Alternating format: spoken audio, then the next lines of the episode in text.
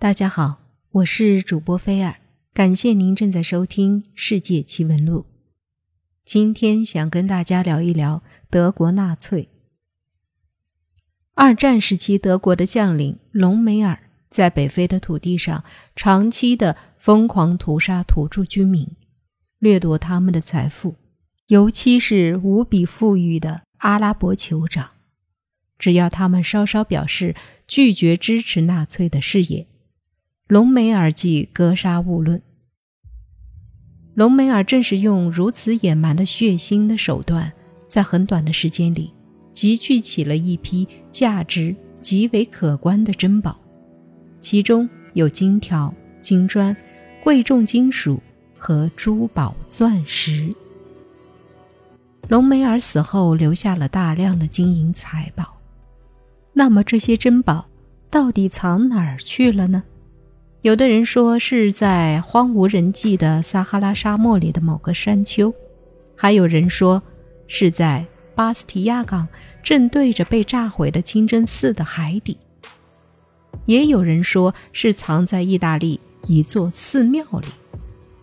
那么，隆美尔的巨额黄金宝藏到底藏在哪里？隆美尔是二战时期德国最负盛名的将领。也是希特勒最为宠爱的将领。由于他在北非沙漠战场的一系列惊人战绩，隆美尔率领两个师的军队在北非仅仅用了两个星期，就让英军之前两个月的战果丧失殆尽。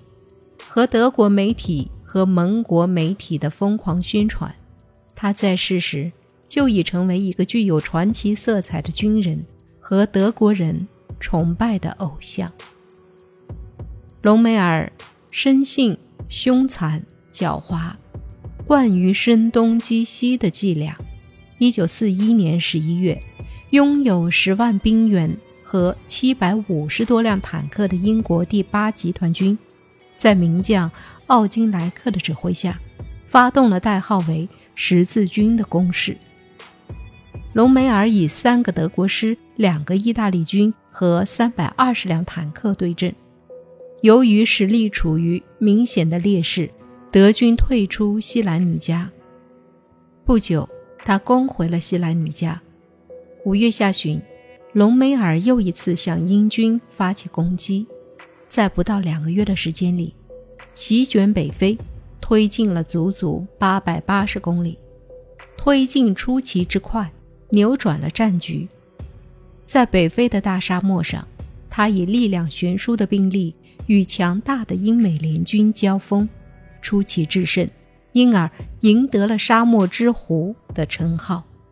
这个沙漠之狐在北非的土地上疯狂地屠杀当地的居民，掠夺他们的财富，尤其是当地无比富裕的阿拉伯酋长。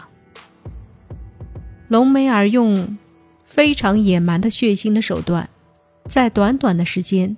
集聚了一批价值可观的珍宝，这批珍宝包括黄灿灿的金币和各种珍奇古玩，还有一只装满金刚钻、红宝石、绿宝石和蓝宝石的钢箱。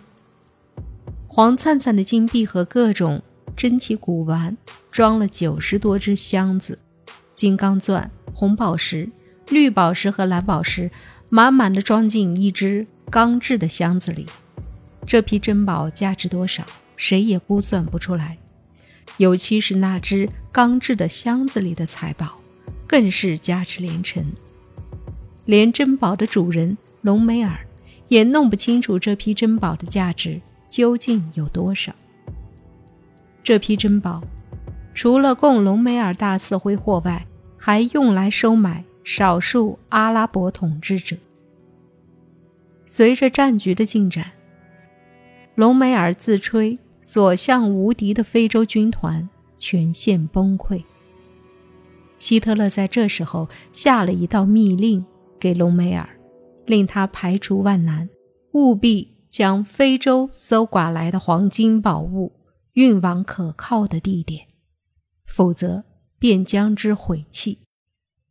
根据联军方面对于比塞大港。来往船只调查的情报，发现有一艘海军船舰，任务不明，但是却配备着极强的炮火，偷偷离开比塞大港，突破联军的海上封锁，驶抵意大利北部的斯帕切尔港。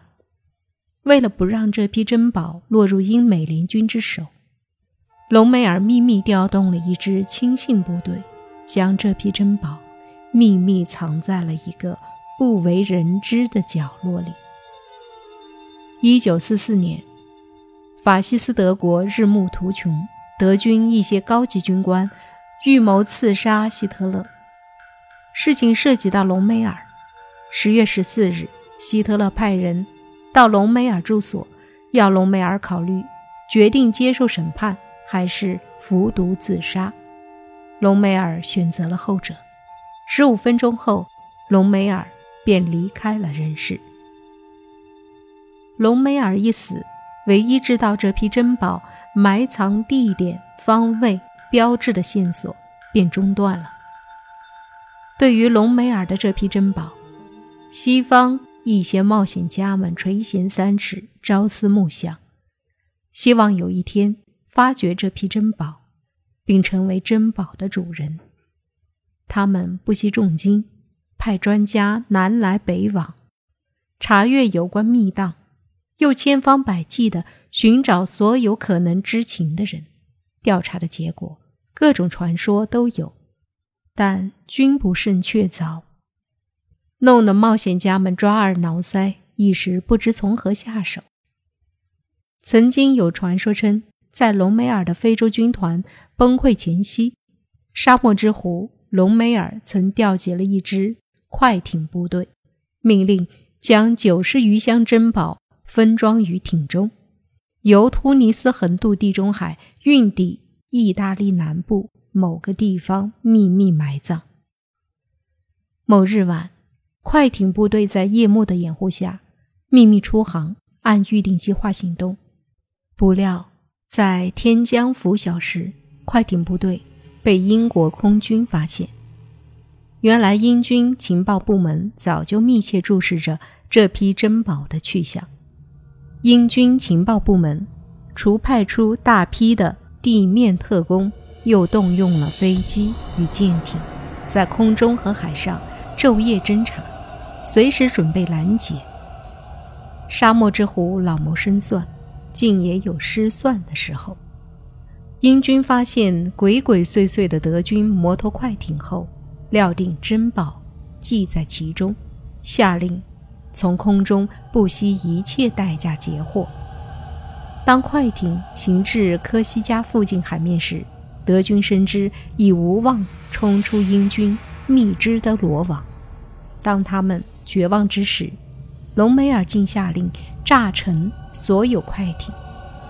这支满载着珍宝的德军摩托快艇部队，就这样在科西嘉浅海区沉没了。